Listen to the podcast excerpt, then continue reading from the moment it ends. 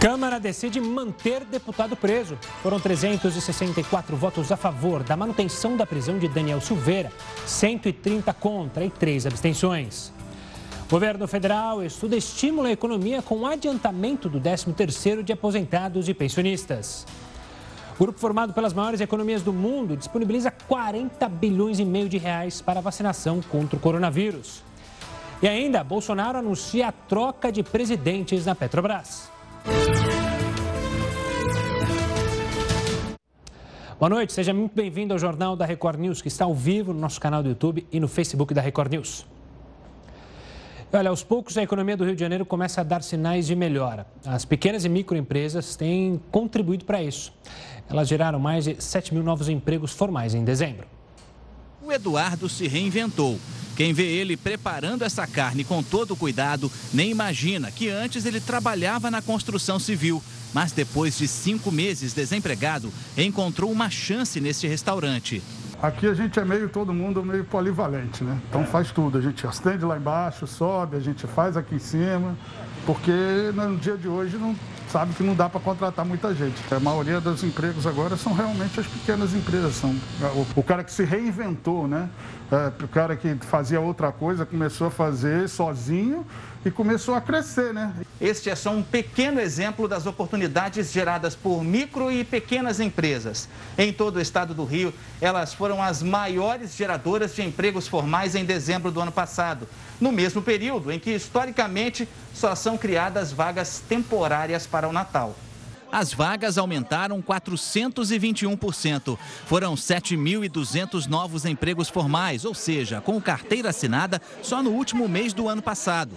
O Robert é um dos trabalhadores que ajudou neste resultado. Abriu uma loja em maio do ano passado, no auge da pandemia, e logo percebeu que precisava aumentar a equipe, que antes era só de membros da família.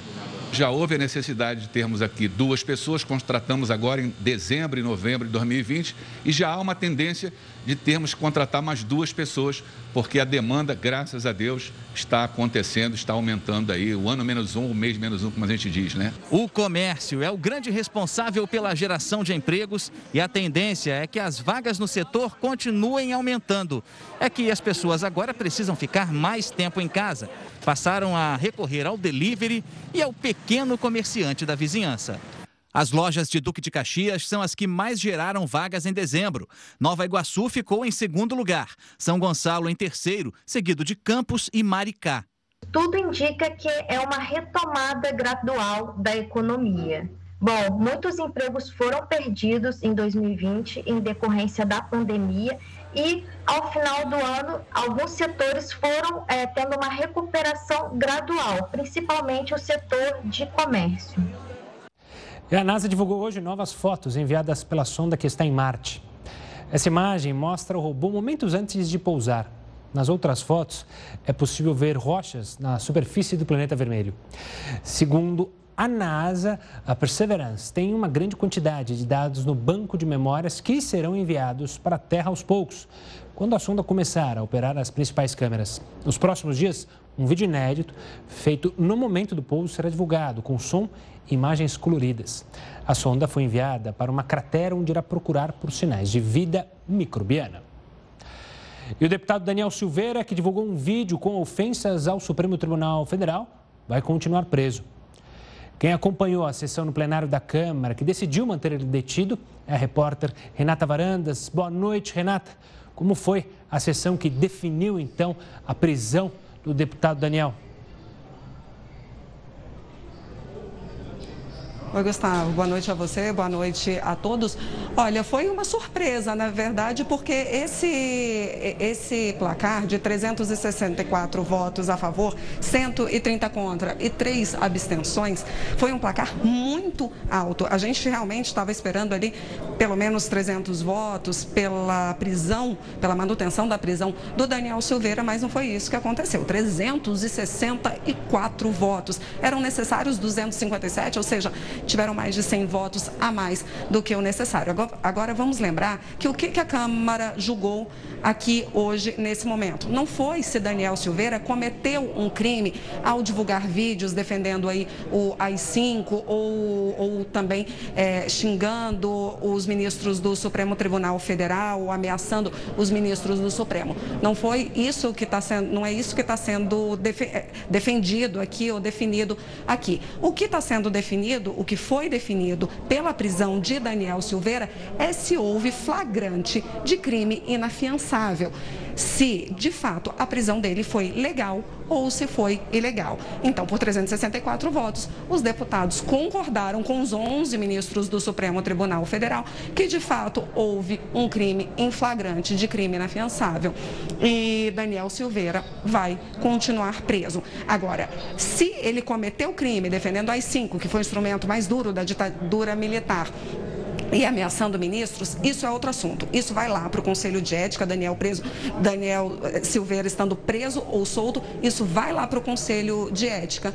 E aí sim vai ser definido no Conselho de Ética. E no Conselho de Ética, vamos lembrar que a gente tem várias punições diferentes, desde de uma punição oral, uma advertência oral, até a cassação do mandato. Então, isso vai ser definido no Conselho de Ética, o Conselho de Ética que vai ser instalado na próxima terça-feira, ainda não tem relator, tem só presidente, deputado Juscelino no Filho, mas na terça-feira vai ser já escolhido também o relator e o relator vai definir essa situação. Agora, só lembrando o que aconteceu no plenário da Câmara dos Deputados, Daniel Silveira disse que estava arrependido, que se excedeu nas palavras, é, falou da importância do STF, pediu desculpas e disse que foi tomado ali de emoção. O advogado dele foi na linha justamente de que a prisão foi ilegal, que foi completamente inconstitucional é, e que então e que se isso aconteceu com Daniel Silveira, esse foi um ponto muito batido aqui, Gustavo, é que se isso aconteceu com Daniel Silveira, também poderia acontecer com qualquer parlamentar aqui dentro do Congresso. Então tiveram as votações, é, as orientações de bancada e a maioria das bancadas acabaram orientando a favor do relatório da relatora, que também se posicionou a favor da prisão, da manutenção da prisão de Daniel Silveira. Então, eles se manifestaram dessa maneira e, por 364 votos, acabaram decidindo que o deputado vai continuar preso. Renata, obrigado pelas informações. Um ótimo trabalho para você e para toda a equipe. Ainda nessa edição do Jornal da Record News, a gente vai falar mais sobre essa decisão da Câmara e os impactos que isso pode é, levar tanto lá para a Câmara quanto para o mundo jurídico. Mas mudando de assunto, a Polícia Civil do Rio, de Rio Bananal, lá no Espírito Santo, descobriu quem foi o responsável, lembra, de desligar o relógio de energia elétrica da sede de vacinação no município. O repórter Felipe Core tem as informações. Segundo o delegado que investigava o caso, as imagens de vídeo monitoramento ajudaram a identificar o responsável. A princípio, a prefeitura acreditava que teria sido uma ação de vândalos, mas, para surpresa de todos, quem desligou o relógio do posto de saúde foi uma criança. Pelos exames das câmeras, nós percebemos que uma criança de apenas 9 anos de idade, brincando no local, ele acabou subindo em um banco, no local, em frente ao relógio tem um banco de praça. E essa criança acabou subindo nesse banco de praça, curioso porque uma lâmpada vermelha dentro do relógio ficava piscando o tempo todo ele acabou desligando o relógio para tentar apagar essa lâmpadazinha que ficava piscando. Desligando o relógio, apagando a lâmpada, ele voltou para as brincadeiras novamente, normalmente. Uma brincadeira inocente que pode ter como consequência a perda de 133 doses de vacina contra a Covid-19 que seriam aplicadas na segunda fase da vacinação dos profissionais de saúde da cidade. Lembrando que outros tipos de vacina e testes para diagnosticar o novo coronavírus também foram perdidos. Bom, são essas informações Felipe Cury para Record News. E olha, um bar e uma pousada de Santa Catarina foram proibidos de realizar baladas e shows por causa da aglomeração. Agora, esses estabelecimentos só podem ter som acústico de voz e violão. Vamos falar com o Heroto Barbeiro, ele que sempre leva ou levava um violão aqui durante as nossas festas de fim de ano. Heroto, você acha que essa medida vai resolver o problema? Olha, é uma decisão interessante. Isso me lembra aquela música do Tom Jobim, Um Cantinho, um Violão. que é, ficou muito famosa aí na época da, da Bossa Nova. Mas eu achei interessante a decisão feita pelo desembargador, o desembargador do Tribunal de Justiça de Santa Catarina, que fez o seguinte: ao invés de proibir totalmente a, os, a, a, os encontros e a música, etc., ele chegou à seguinte conclusão: o bar ele tinha uma pousada em cima e o bar embaixo. Então ele diz o seguinte: olha, uh, se a gente não fizer um barulho para não chamar aglomeração e respeitar 40% da, da ocupação, não tem problema. Então ele liberou e o bar pode ter sim o, o cantor, o violãozinho, e o pessoal pode tomar um chopinho, como a gente está mostrando aí, dentro de uma, vamos dizer assim, dentro dos 40, das 40 pessoas. E é interessante pelo seguinte, porque em outras cidades do Brasil foi totalmente proibido. Mas aí, no caso, o, o desembargador achou que não havia necessidade de tanto. Ou seja, que o cidadão pode continuar trabalhando, pode continuar vendendo, o cantor pode continuar cantando dentro de determinados limites. Agora, uma coisa que me chamou a atenção aqui, Gustavo, que é o seguinte: é respeitar um metro e meio de distância do outro. Por quê? Você vai num lugar desse, leva a namorada ou leva o namorado, aí você fica um metro e meio de distância. Qual é a graça que você tem de levar o namorado a namorada e ficar um metro e meio de distância? É ou não dá nem para trocar assim um beijinho. Poxa, justo na hora que o Herói... Ah, agora sim. Tinha falhado ah, justo agora, quando o Heródoto estava animando a vida dos possíveis namorados, infelizmente a gente perdeu, mas daqui a pouco o Heródoto volta para falar sobre outros assuntos é, de suma importância, tanto aqui no Brasil quanto no mundo. O governo federal está estudando estimular a economia com adiantamento do 13º salário de aposentados e pensionistas, além do abono salarial. O objetivo é injetar 57 bilhões de reais na economia brasileira. As medidas não têm impacto nas contas, pois elas só alteram o calendário de um pagamento que já está previsto para o ano. A antecipação deve ajudar a segurar os efeitos negativos causados pela pandemia. A antecipação do abono é a única medida que já saiu do papel. Já o pagamento adiantado do 13º salário ainda depende de uma definição sobre o calendário. Olha, a pandemia do novo coronavírus está em queda em todo o mundo, de acordo com agências internacionais. A repórter Evelyn Bastos tem mais informações. Boa noite, Evelyn. O número de casos também caiu aí nos Estados Unidos? Oi, Gustavo. Muito boa noite para você e para todo mundo que nos acompanha. Caiu sim, viu? Por aqui, o número de novas infecções, hospitalizações e mortes causadas pela Covid-19 realmente recuaram. Só nesta semana, houve uma queda de 9% no número de casos. Segundo o CDC, o Centro de Controle e Prevenção de Doenças, desde o pico da doença em 11 de janeiro, houve um recuo total de 69% dos casos no país. Neste mesmo período, as novas contaminações em todo o mundo foram reduzidas pela metade. Na Oceania, onde o vírus quase não circula, são registrados 13 novos casos por dia. A única exceção é o Oriente Médio, onde o contágio subiu cerca de 11%, viu, Gustavo? Obrigado, Evelyn. Olha, o presidente Jair Bolsonaro anunciou há pouco que vai substituir o atual presidente da Petrobras, Roberto Castelo Branco, pelo general Joaquim Silva Luna. O anúncio foi feito em uma rede social. O Palácio de Buckingham confirmou que o príncipe Harry e a esposa Meghan Markle não vão voltar para a realeza britânica. Com essa decisão, o casal perde os títulos e o apoio financeiro da família real. Eles terão que devolver nomeações militares e também responsabilidade com entidades da nobreza. Harry e Meghan moram na Califórnia, nos Estados Unidos, e na semana passada anunciaram a chegada do segundo filho. Tá aí, o casal agora não mais real. Os líderes do G7, grupo formado pelas maiores economias do mundo, anunciaram uma ajuda equivalente a 40 bilhões e meio de reais para vacinação contra o coronavírus. O primeiro-ministro do Reino Unido, Boris Johnson, que aparece na tela, presidiu a cúpula. Ele pediu um plano para reconstruir a economia mundial por conta dos impactos da pandemia. Os líderes também discutiram o comércio com a China, o acordo nuclear com o Irã e apoiaram o compromisso do Japão de realizar os Jogos Olímpicos e Paralímpicos este ano. A mistura do frio com a eletricidade provocou um fenômeno impressionante nos Estados Unidos. Eu mostro para você no próximo bloco, aqui no Jornal da Record News. Estamos de volta para falar mais uma vez sobre a decisão da Câmara dos Deputados de manter a prisão do deputado Daniel Silveira. Conversa agora com Antônio Batista Gonçalves, que é advogado e presidente da Comissão de Criminologia e Vitimologia da OAB aqui de São Paulo. Doutor Antônio, obrigado pela participação aqui conosco para falar sobre esse assunto. Eu começo lhe perguntando se é a partir da decisão de hoje da Câmara, com ampla maioria, mais de 360 votos a favor da manutenção da prisão, mais a decisão de 11 ministros do STF, todos concordando, a gente acaba deixando de lado essa discussão sobre ilegalidade ou legalidade da prisão ou ainda é algo que tomará conta das manchetes? Uma boa noite. Boa noite, Gustavo. Um prazer falar com você. Prazer falar com os telespectadores do, da Record News. Um abraço também para o meu querido amigo Heródoto.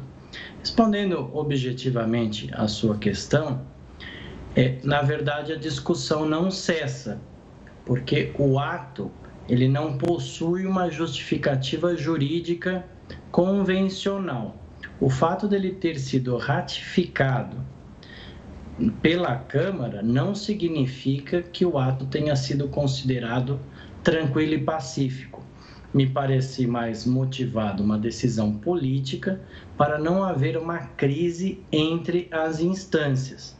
Mas o fato jurídico a ser questionado é que, independente dos delitos possíveis praticados pelo deputado, não há a figura do flagrante por conta de um vídeo nas mídias sociais, de um YouTube ou de uma conversa. Na verdade, o que a discussão tem que ser pautada é até onde são os limites da liberdade de expressão de uma pessoa e, inclusive, de uma pessoa que tem um foro privilegiado como um deputado. Então, esse é o cerne do nosso debate, porque o artigo 5 da Constituição Federal prevê que todos têm liberdade de pensamento e de opinião e expressão. Mas existem limites para isso. E claro está que a forma como o deputado se portou, ele extrapolou esses limites. Porém, a figura da prisão em flagrante não se coaduna com o tipo criado pelo ministro Alexandre de Moraes. Foi uma construção analógica. Ele usou uma analogia de que, como o vídeo foi veiculado e ele continuou interagindo a partir do vídeo, então o ministro considerou que era um ato contínuo e continuado. Então, por conta disso, cabia o flagrante. Porém, no mundo jurídico, essa figura inexiste.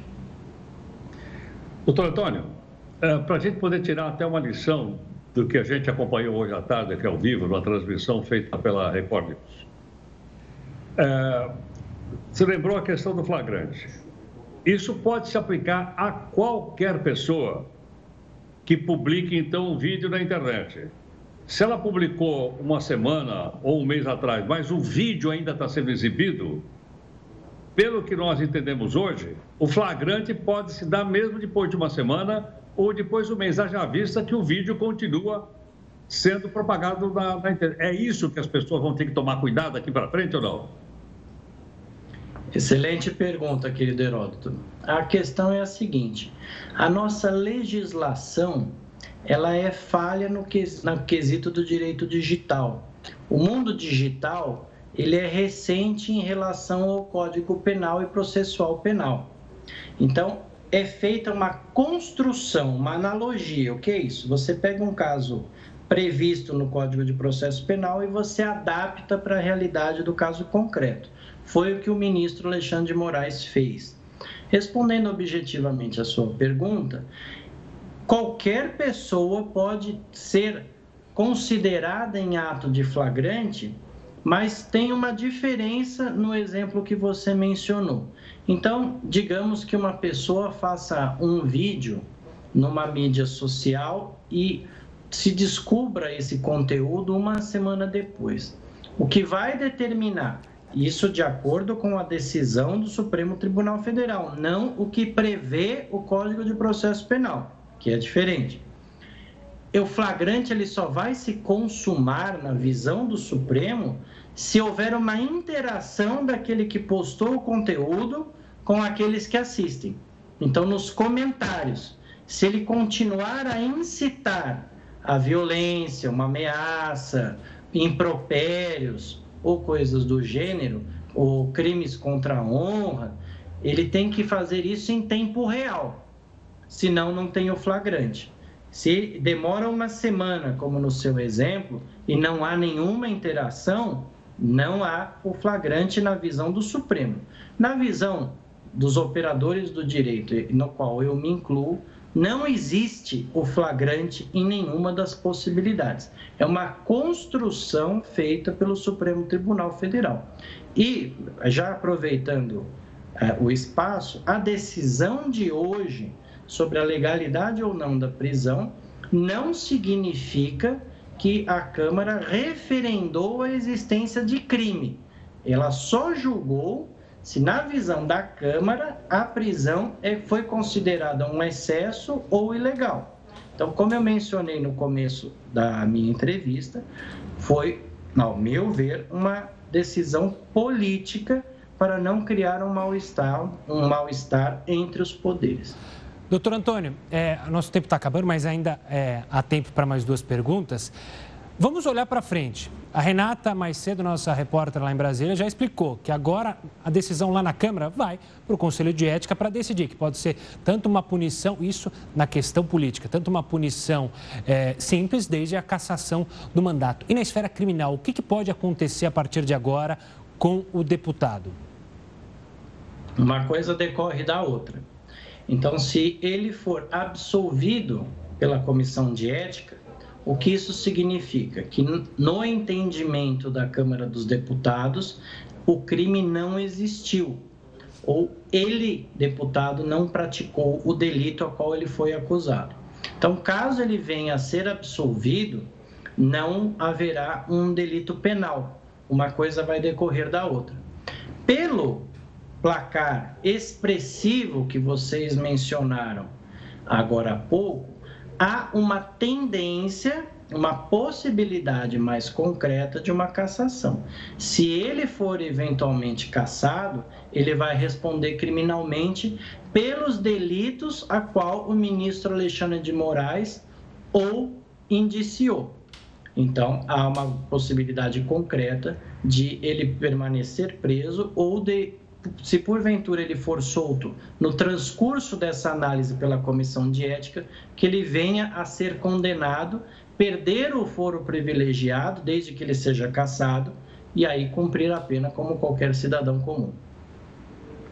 Doutor Antônio, mais uma explicação aqui para o nosso público de uma maneira geral. Também foi dito o seguinte, que ele cometeu um crime inafiançável. Quais são os chamados crimes inafiançáveis? Aquele que o cidadão vai ser preso e não pode sair de lá.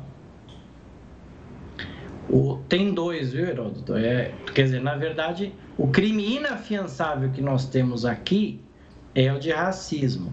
Há um projeto de lei que já foi aprovado no Senado Federal e agora está paralisado na Câmara dos Deputados já há quatro anos, para tornar o crime de estupro inafiançável.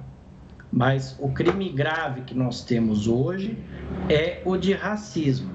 O ministro Alexandre de Moraes tentou adaptar o flagrante na questão da Lei de Segurança Nacional, por conta dos comentários feitos pelo deputado em apologia aos delitos ou ao período da ditadura militar.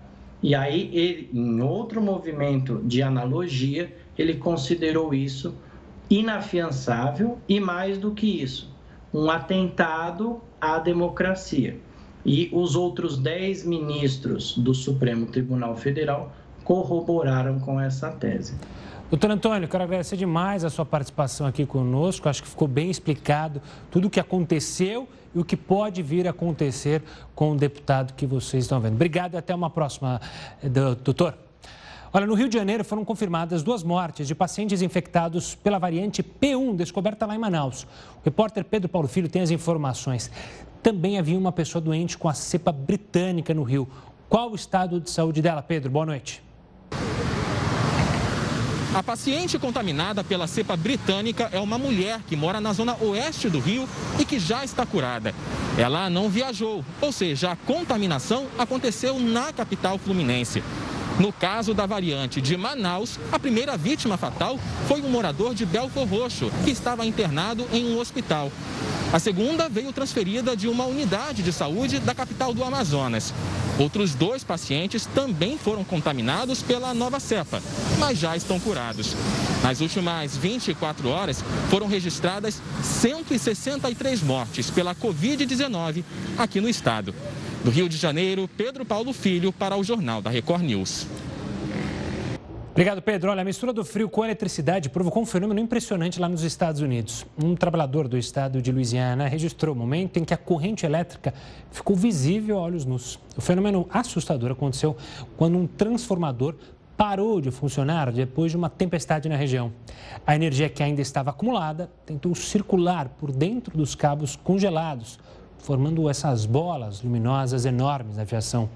Alguns segundos depois dos três primeiros clarões, uma nova rajada circulou pelos cabos. As imagens foram feitas por esse funcionário de reparos elétricos e a única reação que ele teve no momento foi pedir para os moradores continuarem dentro de casa, afastados da fiação.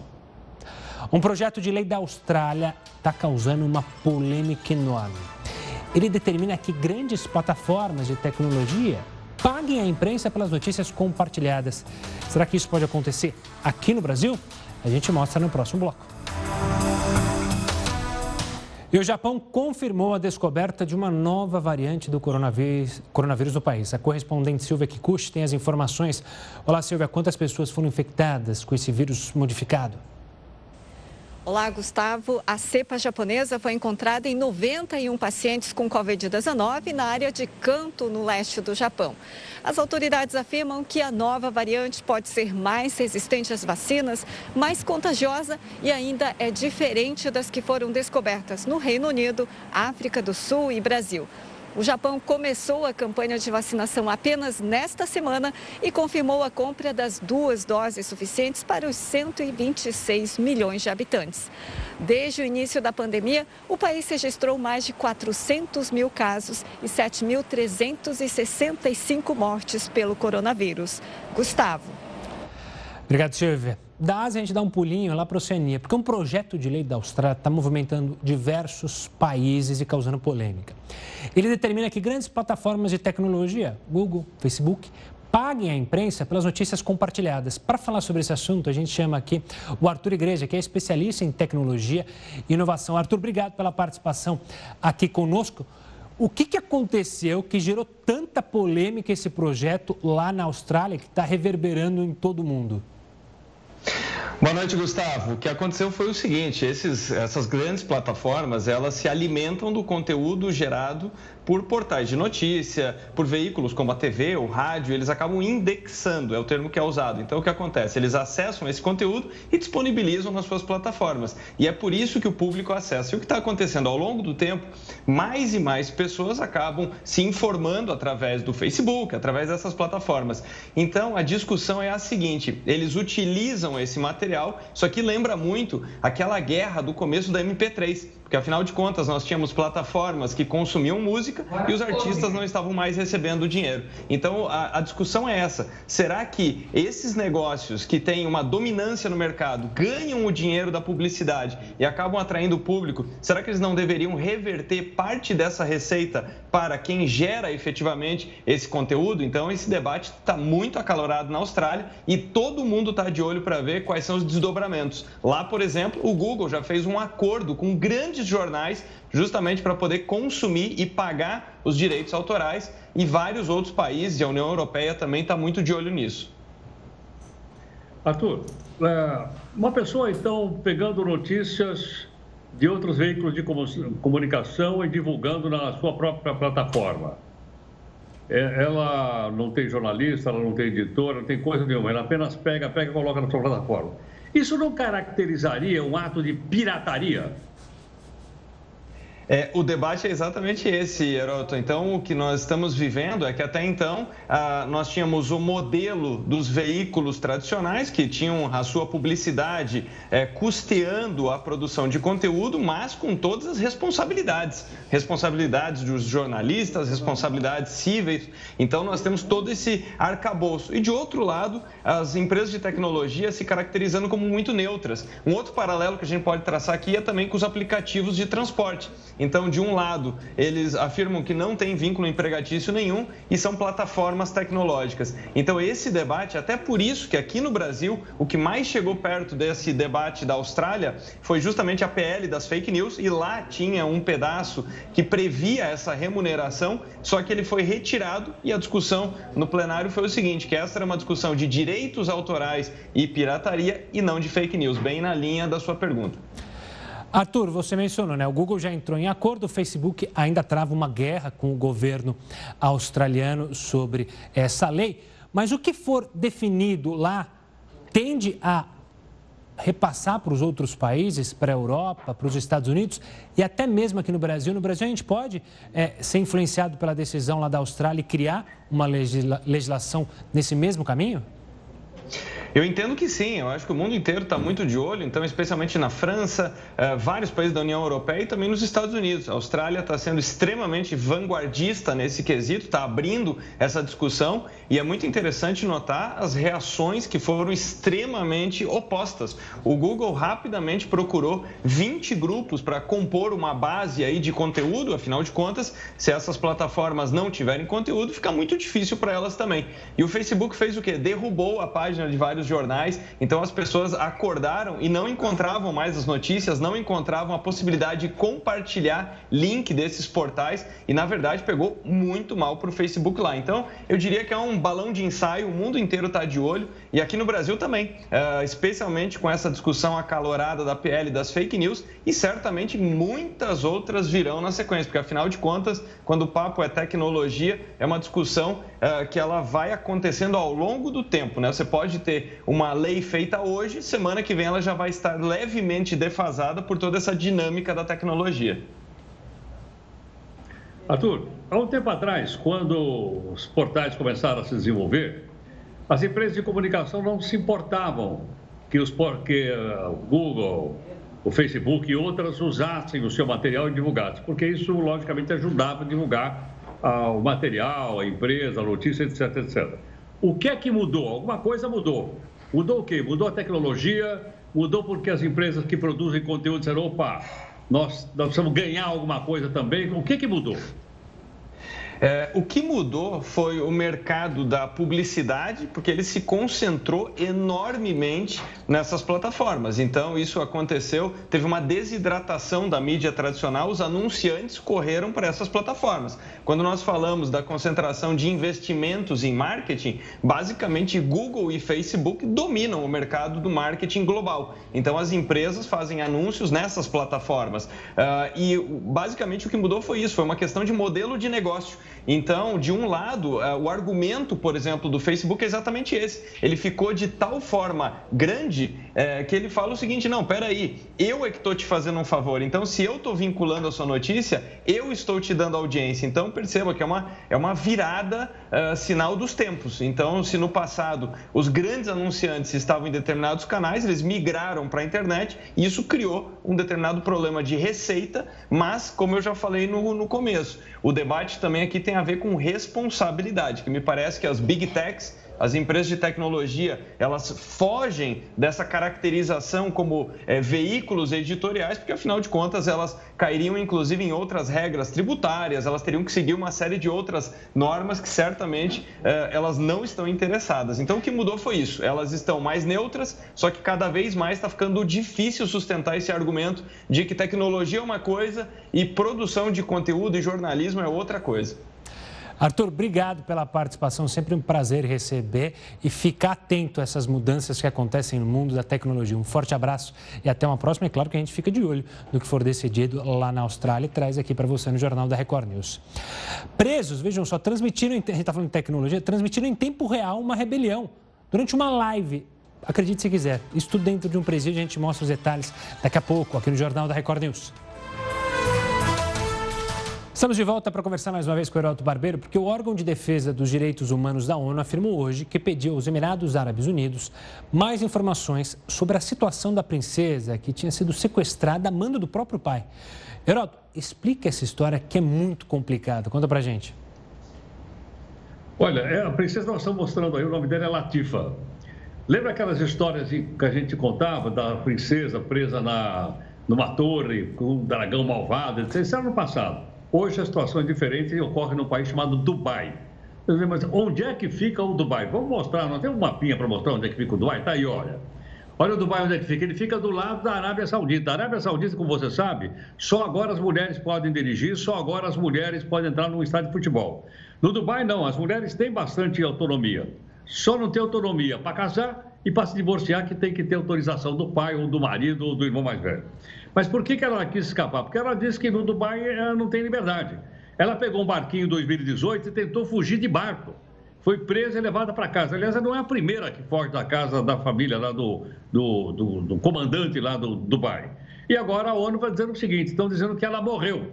E a ONU pediu para a família do Dubai, da família governante, para mostrar um vídeo dela dizendo que ela está viva e não está morta. Mas como é que eles sabem disso?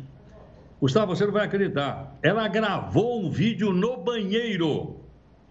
E esse vídeo que ela gravou no banheiro passou para um amigo e um amigo mandou para a BBC lá em Londres e a BBC botou no mundo inteiro. Então todo mundo passou a olhar para o Dubai. Então a discussão agora é o seguinte: essa princesa está viva ou ela está morta? A família do Dubai diz que ela não vai, que não vai responder, mas a gente vê que nós estamos no século 21 e não na época né, dos camelos, não na época do Aladim, nem da lâmpada maravilhosa, nada disso. A situação dela é uma situação que preocupa a ONU, como você disse aí na abertura. Boa, Heroto. A gente volta a se falar na segunda-feira. Um ótimo final de semana para você. Presos fizeram uma rebelião hoje no complexo prisional de Aparecida de Goiânia. Eles decidiram, veja só, transmitir tudo em tempo real durante uma live feita dentro da unidade. A transmissão que você está vendo teve quase 10 mil visualizações simultâneas. Lá, vários presos reclamavam da falta de banho de sol e também que não estão recebendo comida e itens de higiene enviados pelos familiares. A live durou cerca de 45 minutos. As famílias dos presos foram para a porta do complexo em busca de informações. A Diretoria-Geral de Administração Penitenciária ainda não se manifestou sobre a transmissão ao vivo e também não falou sobre a reclamação dos presidiários. E também é interessante, não tem comida, mas os presidiários é, têm celular? Que eu saiba, isso é proibido.